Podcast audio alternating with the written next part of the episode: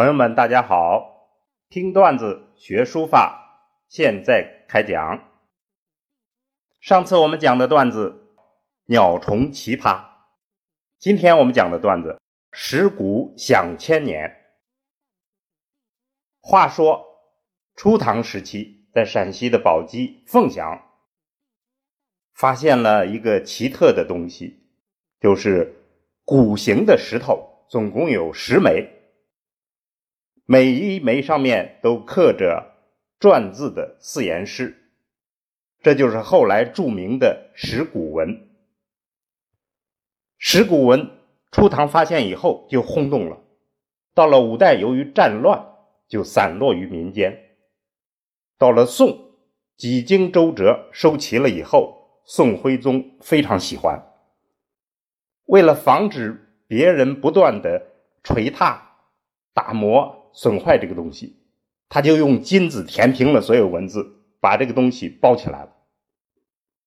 结果呢，宋金战争的时候，金兵把这个东西抢去了，一看上面有金子，以为是个奇物，就抢走。但是由于这个东西太重，所以驮到了半截荒原上，他们就给扔了。那么历代这个东西一直传承。抗日战争以后，送到了北京，现在就藏在故宫博物院。就是石梅鼓，被称为是中国九大镇国之宝之一。它是我们现在发现的最早的石刻文字，可惜的是上面没有任何具体的年月以及刻写人。或者是制作人的任何信息，所以历代有很多的猜测，有主周说，有主秦说。唐朝的时候，诗人魏应物、韩愈都歌颂这个东西，认为是周宣王时期的刻石。到了宋代，著名的金石学家欧阳修。不单是认为是周作品，更具体的认为是史咒的作品。史咒前面我们提到过，他是周宣王的史官，他是大篆的标准书写者，所以大篆还有一个名字叫咒书。那么，如果真是史咒的作品，的确那就太珍贵了。后来到了近代。罗振玉提出来是秦朝的作品，郭沫若也认为是秦的作品，但是后来还出现了更多的说法，有主汉的，有主北魏的等等的说法，大家都在猜测。那么历史上就留下来很多的石鼓歌，韩愈写了首很漂亮的石鼓歌，歌颂这个东西。苏东坡也写了石鼓歌。从唐宋元明清，诗人们就不断的歌颂石鼓文。从字体上来看，它是上承西周金文，下启秦小篆，属于过渡性文字。这样一种过渡性的书法，在中国的书法史上是仅存的，独一无二。它被称为是篆书的。范本还有一个更奇特、更绝对的称法，说是书家第一法则。它对清朝的书风影响极大。那么最著名的拓本是明代收藏的北宋拓本，它是最完备的。至于这个是不是史咒的呃手笔，这个。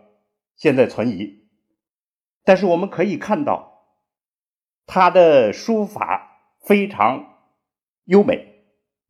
首先，字体都是长方形，体态堂皇大度，圆阔奔放。另一点，他们都横平竖直，严谨工整，基本上是中锋用笔。笔画呢粗细一致，最后还可以看到，在章法布局上，字字独立，又很注意上下左右的关系。有意思的是，近几年来，关于石鼓文的研究异军突起，出现了刘兴、刘牧父子两个的综合性研究。他们提出了惊人的说法，他们认为石鼓文的倡导是秦始皇。他认为这十个鼓里的写的内容是对于秦人历史上有重大贡献的列祖先公他们的丰功伟绩的歌颂，属于史诗。它完整记载了秦人的起源发展过程。这样说来就更有意思了。而且他认为，这个诗歌的创作者是鲁国的儒生，是秦统一以后强令鲁国儒生为秦做的一首颂歌。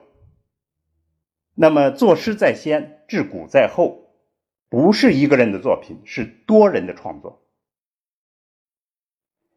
那么十个这个石鼓。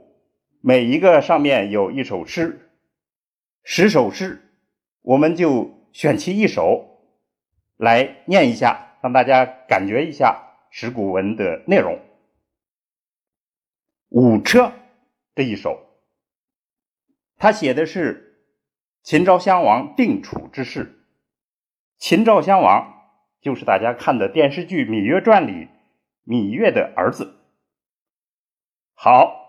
我们念一下这首诗：五车，五车既公，五马既同。五车既好，五马既宝。君子元烈，元烈元游。忧路肃肃，君子之求。